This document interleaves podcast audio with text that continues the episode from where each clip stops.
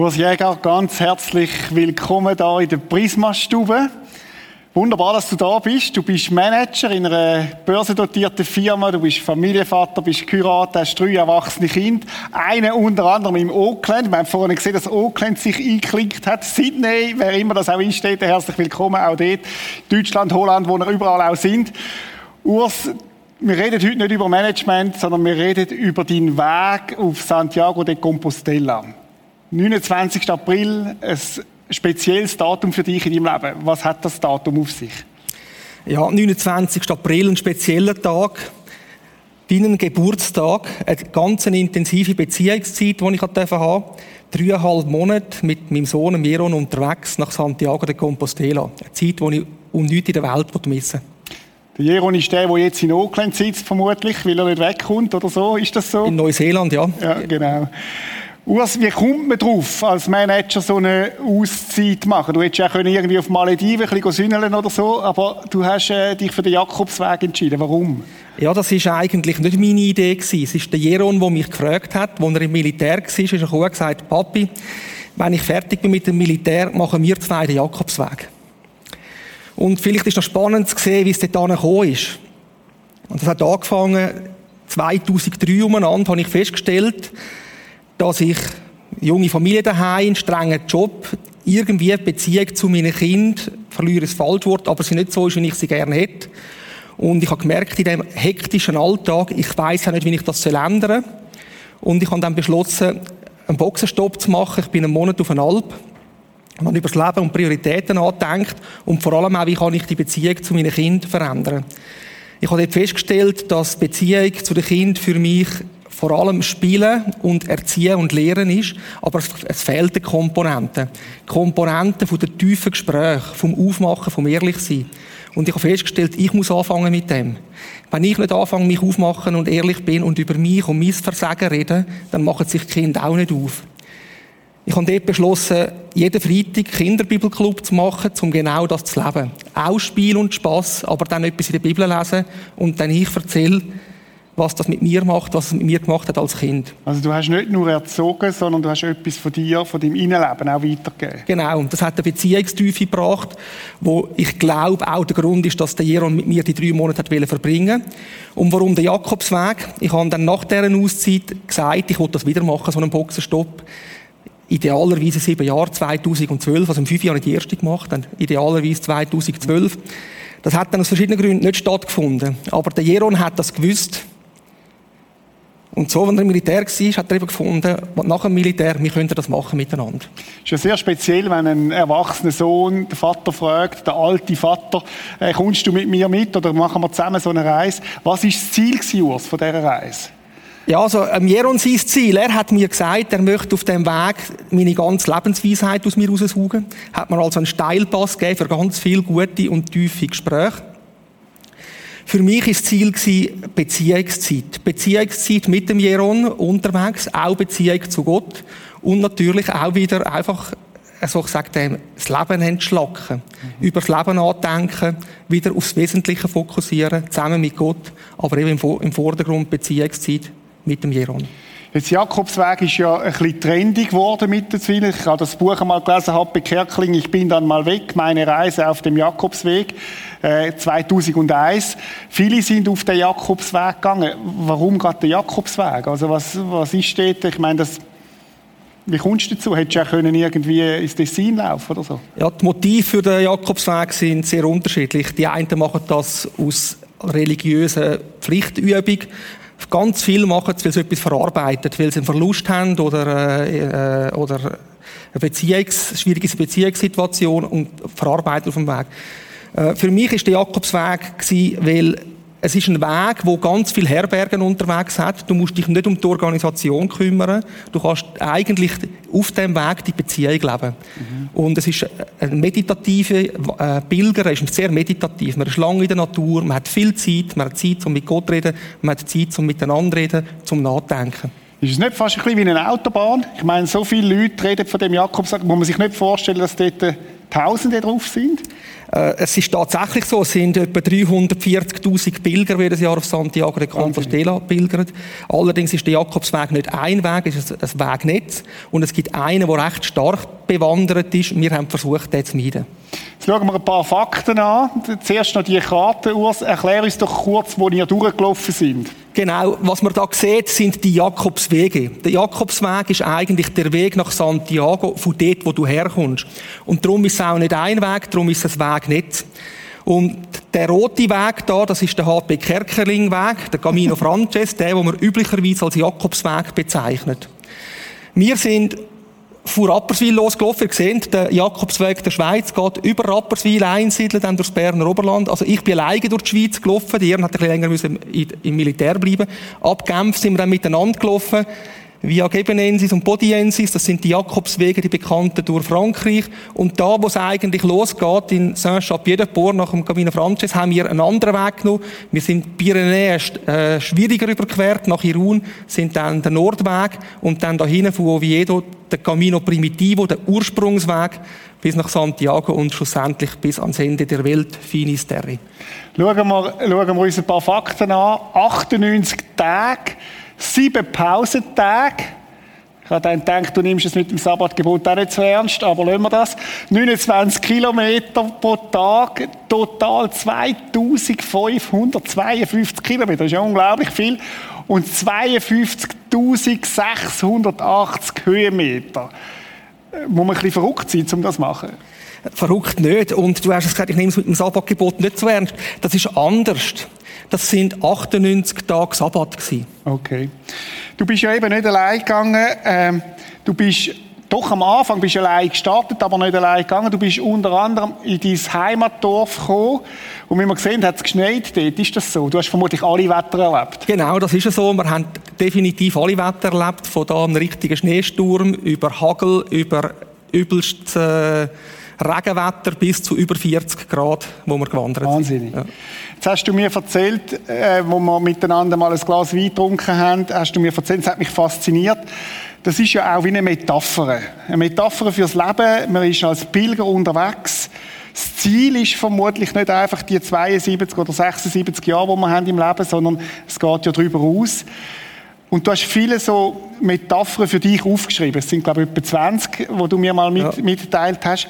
Und wir möchten ein paar von diesen, von diesen Metaphern miteinander anschauen. Die erste, erzähl mal von der ersten ja. Metapher. Vielleicht schnell der Hintergrund. In der Schweiz ist es mehr ein Wandern und ein Dankbarsein. In Frankreich ist es dann mehr zum spirituellen Weg, wo wir anfangen über Sinn vom Leben nachdenken. Und Spanien dann der Beziehungsweg, wie ich es nenne. Und dir und ich viel gedacht, was der Jakobsweg ist wie das Leben. Er steht fürs Leben und was man dort erleben, kannst du aufs Leben übertragen. Und eins ist, viele machen sich nicht auf den Weg. Auf den Jakobsweg. Und es gibt Gründe. Warum nicht? Ich meine, bei mir war es, ich bin zu meinem Chef gesagt, ich nehme dann mal vier Monate frei. Es ist nicht eine Frage. Du musst mir sagen, ob ich muss künden oder nicht. Und ich habe damit gerechnet, dass ich muss künden. Mhm weil das bei uns nicht üblich ist, dass man vier Monate Auszeit macht in einer höheren Managementfunktion. Es gibt andere Gründe, die hindern. Gründe, kann ich so lange in der Einsamkeit sein? Traue ich mir das zu, die ganzen Schwierigkeiten, das lange Laufen mit all diesen Problemen, die es bringt? Es gibt viele Gründe, die hindern. Und im Leben ist es ähnlich. Es gibt viele, die machen sich im Leben nicht auf den Weg. Es gibt verschiedene Wege. Ich sage dem, aus der Komfortzone rauszukommen aus der Beziehungskomfortzone rauszukommen und tiefe Beziehungen zu leben. Es ist viel einfacher, auf Distanz zu halten. Oder aus der Glaubenskomfortzone rauszukommen und zu sagen, ich lasse mich auf einen Weg, auf einen Weg mit Jesus ein. Ich gebe mich aktiv hinein. Mhm. Es heißt in der Bibel, trachtet zuerst nach Gottes Reich, dann wird euch alles andere zufallen. Und ich glaube, wir werden Jesus nur erleben richtig, wenn wir uns auf den Weg machen. Und wenn ich immer in meiner Komfortzone bleibe, ich habe keine Zeit zum Mitschaffen, ich habe keine Zeit zum mich hineingeben, ich habe keine Zeit zum Beziehungen leben, ich bin in meiner Komfortzone, dann verpassen wir das Leben. Jetzt, Urs, kannst du uns mal einen ganz normalen Tag erzählen? Also, so, wie, wie muss man sich das vorstellen, so einen Pilgertag? Ja, das ist, Pilger stehen üblicherweise sehr früh auf. Die einen schon am Morgen um 4 Uhr und rennen dann bis zur Herberge, damit sie sicher einen Platz haben. Das haben wir nicht gemacht. Wir sind auch früh aufgestanden, eher so 6, 7 Uhr dann isst man in der Herberge zum Morgen. Die Herberge kann man sich vorstellen, das ist von zwei Bettzimmer bis zu 60 Bettzimmer. Hat übrigens in Rappi auch eine wunderschöne Hat eine Pilgerherberge. Pilgerherberge, genau. Wir, wir übernachten entweder in Pilgerherbergen, bei privaten Leuten, in Ställen oder in Klöstern. Das ist so die Unterkunft. Und ähm, dann steht man auf ins Morgen, dann läuft man mal los, so die ersten 15 Kilometer. Dann haben wir üblicherweise eine Pause gemacht, das zweite zum Morgen gegessen. Also muss anders anfangen. Vor dem Morgen tut man pflegen. Man pflegt die Füße, man streicht, streicht äh, Hirschtalg ein, schaut, dass man gut vorbereitet ist. Ähm, und dann läuft man los. Äh, Mittagspause macht man irgendeine Vesper. Und dann läuft man, also nach etwa 20 Kilometern und dann nochmal etwa 10 Kilometer, damit man am Nachmittag um 3 Uhr ankommt. Und dann heisst es, ähm, zuerst mal eine Unterkunft suchen. Auch, das ist der Pilgerpass, einen Stempel zu bekommen von dem Ort im Pilgerpass. Das ist ganz wichtig, gell? Ja, ja, als Pilger ist das natürlich ein wichtiges Dokument, da, der Pilgerpass. Ähm, dann geht man, sucht man die Unterkunft, geht rein und dann heisst es, ich sage dann Hygiene, äh, sowohl Körper- als Seelenhygiene.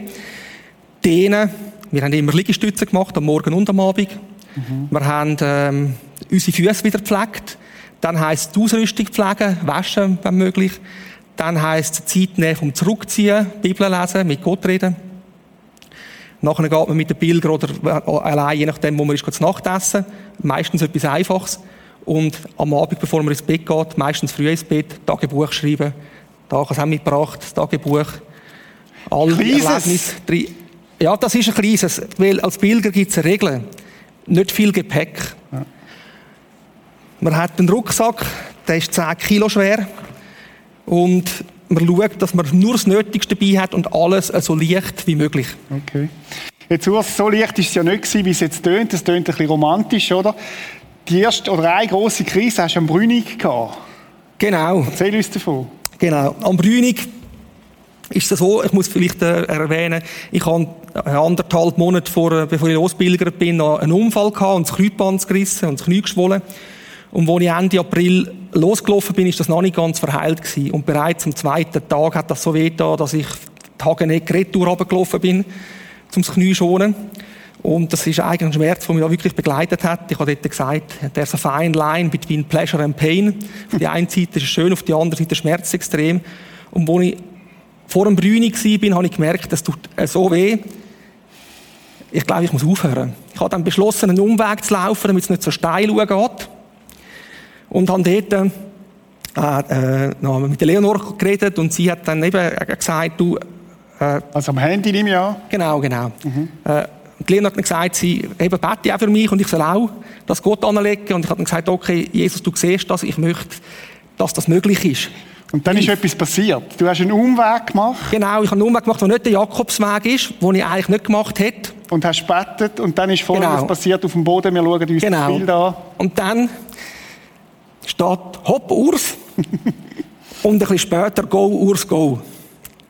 Schau vom Urs Freuler her noch oder so. Keine Ahnung, was dort war. Für mich war es ein Händedruck Gottes. Ja. Was hat das ausgelöst? Es ist wie eine Bestätigung, ich bin bei dir. Ja. Ich bin bei dir. Es kommt gut. Gleich was kommt, es kommt gut. Urs, du hast mir auch erzählt, du hast viele schöne Details plötzlich anfangen gesehen. Die hast du aber in den ersten zwei Wochen gar nicht wahrgenommen. Erzähl uns etwas davon. Genau, ich bin am Anfang mit meinen Sorgen beschäftigt gewesen. Mein Knie, das so weh tut, kommt das gut mit der Ausrüstung.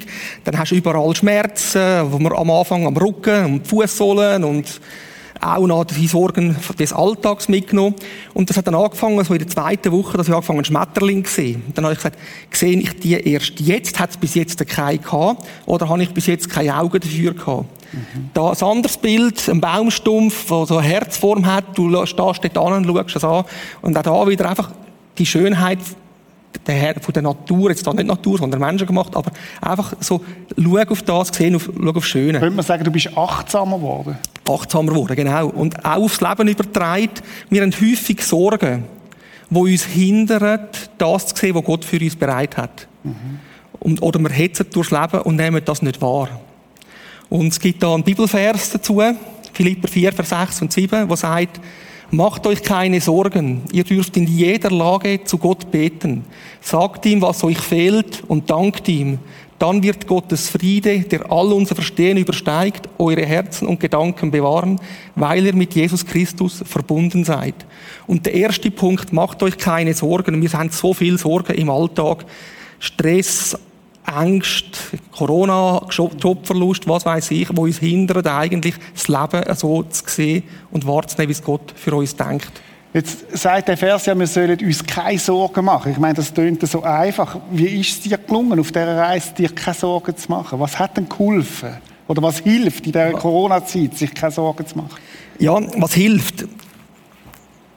Ihr dürft in jeder Lage zu Gott beten. Es ist eine Beziehung zu Gott, zum Allmächtigen, wo es im Griff hat. Ich habe es häufig nicht im Griff. Ich bin häufig ohnmächtig. Gott ist allmächtig und hat es im Griff. Und darauf zu vertrauen, das ist auf dem Jakobsweg ist das wirklich etwas Spezielles gewesen. Es ist ein Dauergebet. Und nicht im Sinn Gebet anknündeln und irgendwelche Ritual, sondern es Wissen, Jesus ist mit mir unterwegs und ich teile mit ihm alles. Das Gespräch wie mit einem Freund. Wie mit dem Jeron. Mhm. Genau. Mhm. Da ist der Jeron und da ist Jesus. Mhm. Haben wir auch zusammen gebetet? Ja, wir haben zusammen gebetet, auch hin und wieder zusammen die Bibel gelesen. Hm. Ja. Jetzt haben wir, äh ein anderes Bild, wo du, wo du ausgewählt hast, es ist ein Baum, der bricht, äh, ein Fuß, der nicht gerade sehr sexy aussieht. Ja, das ist äh, das Bild, der Baum, der steht symbolisch für meine Gesundheit, wo man da am Fuß sieht, der geschwollene Knöchel. Das hat tatsächlich so gestürmt, dass in dem Wald jetzt mehrere Bäume zusammengelegt äh, an dem Tag. Und bei mir ist es so gewesen, da mein, ich mein Knie geschont habe, das linke, habe ich den rechten Knöchel überlastet. Und ab Lausanne hat es angefangen, dass er geschwollen ist. Das ist ein Bild noch etwa 20 Kilometer vor Genf. Ich bin dann noch so bis Genf gelaufen und gefunden, die Schweiz mache ich noch fertig. und habe gehofft und betet, dass es gut wird. Dem war aber nicht so. Was ist die Lektion, die du gelernt hast da? Die Lektion ist, wenn man zu viel will, wenn man zu schnell unterwegs ist, dann kannst du Schaden nehmen. Und das ist nicht nur mir passiert. Ganz ein Haufen Pilger. Wir haben zwei Österreicher kennengelernt, ich meine, wir sind bescheiden losgelaufen mit so 20 Kilometer im Durchschnitt. Die sind mit 35 Kilometer im Schnitt losgelaufen. Und wo ich ihnen gesagt habe, ich habe das schon hinter mir gehabt, hört auf, das kommt nicht gut. Mal, wir sind trainierte Wanderer, wir können das. Ich habe dann in Le Puy gesehen, wie es die Frau getragen haben. Auf Le Puy hinein. Total kaputte Sehnen. Hm. Und im Leben ist es sehr ähnlich. Wir haben so viel, wo wir wollen, wo wir uns vornehmen. Wir sind so schnell unterwegs, dass ähm, ja, das, das Negativbeispiel, das dann passiert, ist ein Burnout, das passieren oder Depressionen. Einfach weil wir nicht wollen, einen Speed nehmen, der gut und gesund ist für uns.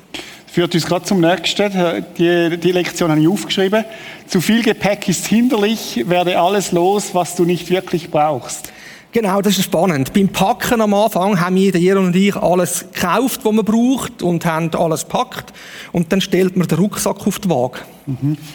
und schaut, beziehungsweise steht mit dem Rucksack und ohne auf die Waage und schaut, wie schwer das er ist. Mhm. Und dann heisst es so, du solltest nicht mehr mitnehmen als Mann für unsere Größe 10 Kilo. Und dann stellst du fest, das sind 15 Kilo. Und dann, was lade ich jetzt daheim? Und schlussendlich gehst du mit den minimalen Sachen, hast drei T-Shirts, drei Unterhosen, ein paar lange Hosen, einfach wirklich nur das Nötigste. Und du merkst unterwegs, wir haben Zeugs dann heimgeschickt, wo wir das Gefühl haben, das brauchen wir nicht. Mhm. Regenschutz zum Beispiel. Wir sind nur immer im T-Shirt und der Badhose gelaufen am Schluss. Das braucht es Gut, nicht. in Spanien. In der Schweiz wäre es nicht gut gekommen, oder? Ja, in der Schweiz war es noch ein bisschen kalt. Gewesen. Aber, aber ähm, einfach viel Ballast, du los wirst, und es ist so befreiend. Mhm. Und ich glaube, im Leben auch wieder, gilt das Gleiche. Wir haben so viel, wo uns gefangen nimmt. Ich sage einmal, je mehr das du hast, desto mehr Sorgen hast. Aber Urs, ich meine, ich kenne dich. Du hast zwei Autos, glaube ich, in der Familie. Du hast ein schönes Haus. Was meinst du mit dem? Also ja, ähm, es ist tatsächlich so. Es, wir alle haben viel Wohlstand. Und ich glaube, es sind einerseits zwei Sachen. Das eine ist definitiv, ich meine, das Thema, mich bin immer gefragt, warum, warum machst du keinen Swimmingpool? Und ich habe gesagt, ich weiß, was dann passiert. Ich diene dem Swimmingpool und nicht er mir. Ich bin ein Dauernd am Pflegen und habe, es dient nicht mir. Und ich glaube, mit dem Wohlstand, wo wir haben, ist es sehr ähnlich. Wenn ich das kann loslassen im Sinn, ich brauche das nicht, ich möchte nicht dem dienen, mhm. Du redest meine Auto an. Als ich das Auto neu hatte, ist meine junge Nichte gekommen und hat gesagt, sie will das alte Auto auslegen. Ich habe gesagt, nimm das Neue. Und sie, nein, das ist ganz neu. Und sie hat gerade frisch den Brief gehabt. Und ich gesagt, das ist gut. Ich möchte mein Herz nicht an die Sachen hängen. Die sollen uns dienen, aber wir, sie sollen nicht zu dem werden, was uns bestimmt. Gibt es etwas, was du jetzt nicht mehr hast, was du vorher nicht hast? Also weißt du, wo du sagst, wo du Ballast abgeleitet hast, wo du heute anders lebst als, als vor dem Jakobsweg? Jetzt wirst du gemein, gell? Oh. ähm, nicht bewusst. Ja, ja. Urs, eine Frage, die mich interessiert, die mich wirklich interessiert, ist deine Leonor. Ich meine, du hast mir gesagt, ich gehe auf den Jakobsweg und dann habe ich gesagt, was macht Leonor? Du hast gesagt, ja, die bleibt daheim, das ist deine Frau. Und ich habe gedacht, kommt das gut? Also 98 Tage deine Frau nicht gesehen. Es gibt solche, die sagen, ich bin froh, wenn ich mal meinen Mann nicht sehe so lange. Aber ihr habt eine tolle Beziehung, so habe ich es immer wahrgenommen. Wie ist ja. das gegangen? Ja, das ist tatsächlich äh, nicht so einfach gewesen, als ich ihr zuerst gesagt habe, dass ich den Jakobsweg will machen will. 2012, damals habe ich gemeint, allein, hat sie gefunden, das ist keine gute Idee. Mhm. Wo jetzt der Jeron kam, hat sie gefunden, mal mit dem Jeron ist eine gute Idee. Aber es wird eine schwierige Zeit. Ähm, wir haben eine gute Beziehung, wie du sagst. Ich bin gesegnet mit einer super Frau. Mhm. Und es ist ein Geschenk, dass wir eine gute Beziehung dürfen haben.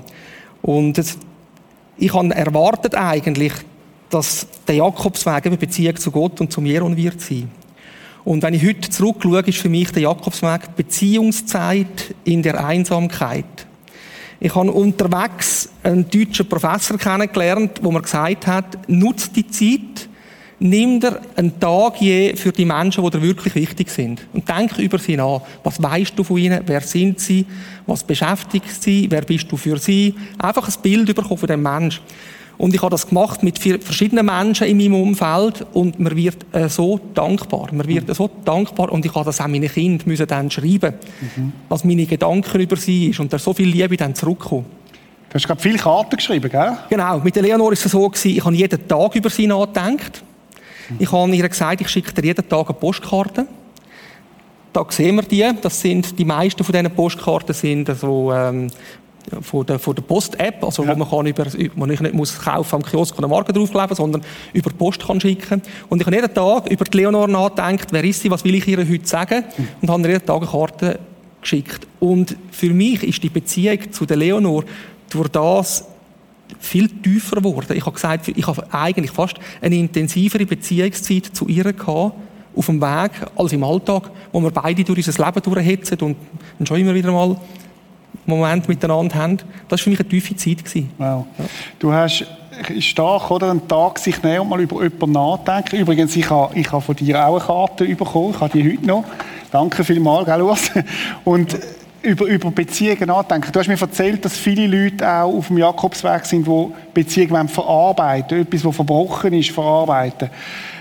Was hast du gelernt über Beziehungen wiederherstellen? Also kannst du uns dazu etwas ja. sagen?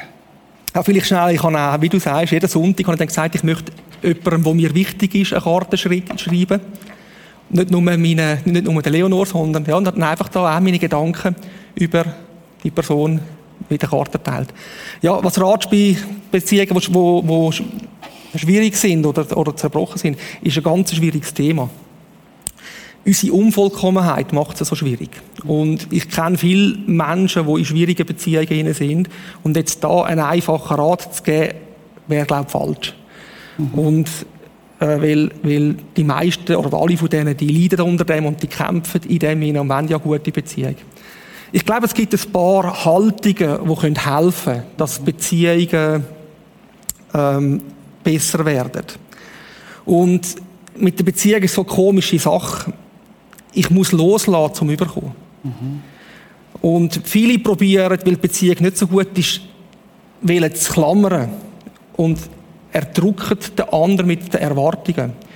Und wenn wir die Erwartungen anfangen loslassen und sagen, ich möchte nicht von dir erwarten, ich möchte dich loslassen, dann hilft das extrem. Die Leonor hat mir mal eine Karte geschickt und gesagt, ich liebe dich nicht, weil du bist, wie du bist, sondern weil ich bei dir so sein kann, wie ich bin. Hm. So wenig Erwartungen an sie, sie darf einfach sich selber sein. Hm. Und es ist okay.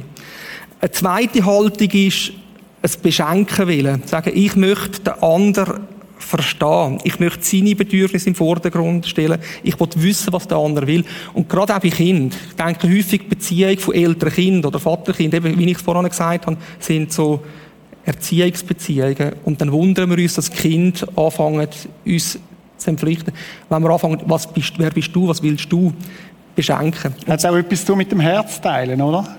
Ja, das ist der dritte Punkt. Offenheit. Ja. Offenheit anfangen, nicht nur über Alltag reden, sondern ich muss mich verletzlich machen, anfangen offen sein, über mein Versagen reden, über meine Unvollkommenheit, wenn ich will, dass der andere das auch macht. Ist das ein Kontrast zu deinem Arbeiten als Manager? Nein, ich probiere Beziehungen, alle Beziehungen so zu leben. Natürlich ist der Grad der Offenheit nicht überall der gleiche. Ja. Aber wenn ich einen Mitarbeiter habe, der ein Problem hat, dann fange ich häufig an, über mich zu reden zuerst, bevor ich anfange, auf ihn einzugehen. Ja. Jetzt gibt es ja, ich weiss man, dass es nicht nur Midlife-Crisis gibt, sondern es gibt auch eine Mid-Walk-Crisis. Ich glaube, bei dir ist das, äh, das ist noch der Jeron, der irgendwie den Moment genießt. Aber ich glaube, da, da hat es Ja. so, so die Mid-Walk-Krise gegeben, hast du mir gesagt. Und du hast gesagt- es tut immer etwas weh. Warte nicht, bis es vorbei ist, mach dich heute auf. Was willst du mit dem sagen?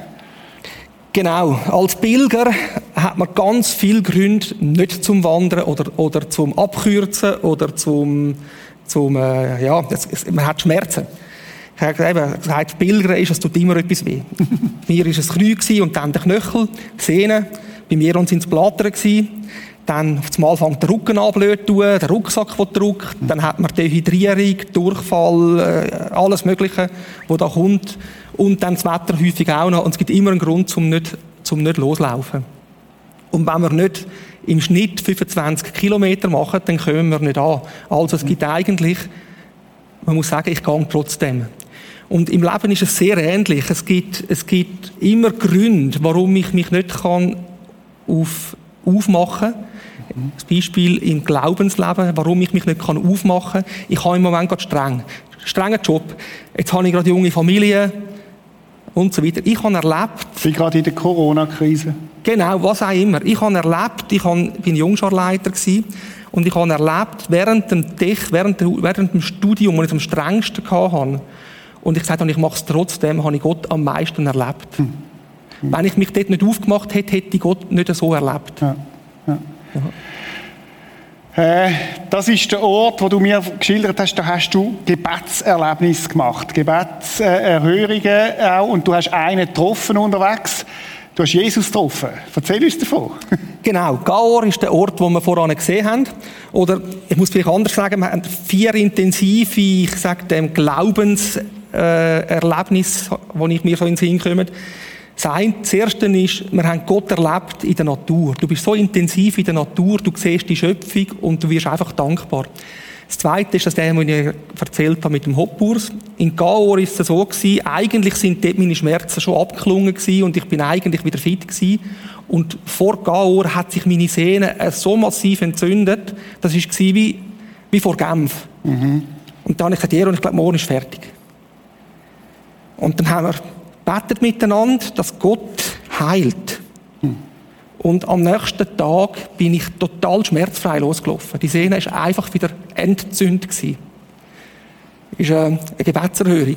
Und das da, da, sind wir mit Jesus unterwegs, und zwar im doppelten Sinn. Das ist der Jesus, ein Spanier, wo wir die letzten 15 Tage miteinander gelaufen sind. Wir haben da irgendwie Gefallen gefunden aneinander und sind miteinander gelaufen und haben natürlich auch viele gute Momente und tiefe Gespräche gehabt. Und eins war, es hat in Les Hospitales, ist so ein Gebirge in Spanien, im Camino Primitivo. Dort sind es 32 Kilometer, wo es keine Unterkunft hat. Du musst über den Berg. Und vor und hinter diesen beiden Unterkünften hat es wieder weiter keine. Das heisst, du musst in diesen zwei Unterkünften einen Platz haben, damit du durchkommst. Und gerade am Schluss in Spanien, der Camino Primitivo, ist total überlaufen gewesen. Also es hat wenig Pilger eigentlich, aber für die wenigen Pilger, Herbergen, die es hat, zu viel. Und dort haben wir dann angefangen vorreservieren. Und er hat, ich habe einmal organisiert und er hat äh, verhandelt. Und dann hat Besser Spanisch können als du. ein bisschen besser Spanisch können, genau. er hat dann in dem Ort, wo wir vor dem Berg, hat er noch die letzte Unterkunft sich ergaunert für uns irgendwie. Und nachher hat er gesagt, im Berg Sedo unmöglich. Die Pilgerherberg ist zu, die staatliche, Und dann hat es zwei andere, die sind beide total ausgebucht. Mhm. Und dann sind wir äh, am Morgen losgelaufen und ich habe noch gebetet und wieder den Eindruck gehabt, Gott gibt uns eine Unterkunft. Und zwar nicht wegen mir, sondern wegen Jesus. Mhm. Und dann habe ich ihm das gesagt. Ich habe gebetet und Gott hat mir den Eindruck gegeben, er will für dich eine Unterkunft mhm. haben. Dann hat er soll Gott auf so ein, auf so ein Gebet hören. Mhm. Da kann jeder beten. Dann habe ich gesagt, ja weisst, nicht wegen mir, weil ich kenne ihn schon. Für mich müsste er keine schenken. Ich weiß, dass er kann. Für dich, damit du siehst, dass er kann. Und dann sind wir in den Ort gekommen und sind eben die erste Unterkunft und die haben uns ausgelacht, seit Wochen ausgebucht. Dann sind in die zweite Unterkunft, alles ausgebucht und der Jesus fängt an mit dieser Dame zu reden und irgendwann sagt sie, noch ein Dreibettzimmer. Mhm. Mhm. Wir sind das dritte unterwegs, haben ein Dreibettzimmer. Die Herberge selber war gerade hässlich, das Dreibettzimmer super schön. Mit einem eigenen Bad dazu. Sehr günstig, für 20 Euro pro Person sind wir dort, für ein Dreibettzimmer günstig, sind wir dort reingekommen. Und nachher haben uns die anderen Bilder gefragt, wie haben ihr das gemacht? Da sind Dutzende vor euch gekommen und sind alle abgewiesen worden. Und die Antwort ist? Ich habe zwei Jesus, wo wir miteinander unterwegs sind. Der eine sorgt und der andere verhandelt. Urs ist mega spannend. Ich habe schon von Anfang an gewusst, wir werden zu wenig Zeit haben für alles können, können da drin tun. Wir lassen etwas aus. Das ist über Pyrenäen rein. Wunderschöne Bilder, wunderschöne Dinge. Das ist der Jeron bereits dann am Meer. das, das, bin ich. Und warte schnell. Ja, das bist du? Ja, genau. Und da sehen der Pilgerfüße. Weiss, eben immer gut gepflegt, damit man gut durchkommt. Sehr gut. Ja. Und dann sind wir angekommen in Santiago Urs. Und wenn ich äh, das richtig weiß, gibt es so ein Ritual. Man hat einen Stein Nimmt man den mit von die glaube Genau. Wo man loslässt. Erzähl uns von dem. Genau. Als, als Pilger hat man verschiedene Sachen. Man hat da die Erkennungsmerkmale, wie die Pilgermuscheln, die man hat. Man hat den Pilgerstab dabei. Man nimmt einen Stein mit von daheim. Wir sind am Vorabend in Zürichsee, einen aus dem See geholt. Mhm. Und sind dann, haben den mitgenommen und in Finisterre am Schluss, wo man ankommt, rührt man den ins Meer. Und wir haben uns nicht so viel dabei gedacht. Wir haben einfach gefunden, wir machen die Ritual mit, wo man halt so macht. Mhm. Und unterwegs habe ich eine Frau kennengelernt, die gesagt hat, sie macht jetzt den Pilgerweg zum zweiten Mal. Und in dem Gespräch sagt sie, wo sie das erste Mal war, hat sie den Stein von ihrer zerbrochenen Beziehung mhm. ins Meer gerührt. Mhm. Und hat können loslassen. Und hat dann mich gefragt, welchen Stein nimmst du mit? Ich habe gar nicht darüber nachgedacht, mhm. welchen Stein nehme ich mit. Und dann angefangen mit dem Jeron darüber nachzudenken, was ist es, wo wir loslassen wollen. Was ist es, was uns hindert, im Leben mit Gott im Unterwegssein? Und haben dann äh, in Santiago, also im Ministerium, ins Meer gerührt. Genau, überlegt, was wollen wir Gott abgeben, mit Gott loslassen. Und dann hast du ja noch etwas anderes gemacht, was, glaube ich, nicht üblich ist. Du hast einen Stein mitgenommen. Genau, der da. Mir ist dann aufgefallen, dass ich nicht nur etwas ablegen will, sondern dass ich etwas aufnehmen will. Mein Leben vor dem Santiago ist so in Routinen hineinverkommen, in das viel Arbeiten und daheim einfach durchhängen. Mhm. Und ich habe gemerkt, ich will neue Lebensfreude aufnehmen mit Gott zusammen meinen Alltag ein bisschen anders gestalten. Ich bin mir bewusst, man könnte nie so eine 90-Grad-Änderung machen. Mhm. Aber einfach, ich will erstens die Camino-Zeiten haben, am Sonntag Beziehungszeit, auch wieder mehr wandern, wieder etwas unternehmen und auch am Abend häufig so ein Mini-Projekt, sechs, sechs äh, Fotos sortieren oder mit jemandem etwas Etwas, was dir gut tut. Ja, nicht einfach nur mhm. durchhängen. Mhm. Genau. Wunderbar. Jetzt, Urs, wir sind schon fast am Schluss von dem Talk. Es hat ein wunderschönes Bild, du am Schluss da mit dem Kreuz. Und so meine Schlussfrage ist, es hat ja mega viele Punkte und ich, äh, ich habe es genossen, auch den Abend mit dir, wo, wo wir geredet haben und wir haben schon viel über das geredet jetzt. Wir können so viel mitnehmen, es hat so viele Kostbarkeiten, wir haben jetzt noch ein klein bisschen an der Oberfläche drei Sachen, die du unseren Leuten, die in den Stuben oder wo sie sind, möchtest mitgeben. Was sind das? Ja, Vielleicht da, das ist Moschia auch am Ende vom Weg. Das gibt Moschia und Finisterre, die beide die Ende darstellen. Und da sieht man mich neben dem Kreuz. Und beim Pilgern, was etwas vom Schönsten und vom Schwierigsten gleichzeitig ist, man begegnet ganz vielen Menschen, hat sofort tiefe Beziehungen, weil die Pilger also nicht anlaufen, mhm. und man muss es immer wieder loslassen, die Beziehungen. Und das ist, äh, das ist etwas, wo, wo man so richtig bewusst ist, am Schluss vom Weg müssen die Beziehung wieder loslassen. Ich habe heute noch mit einigen Kontakt, aber muss loslassen. Genau. Drei Punkte, die ich mit auf den Weg geben.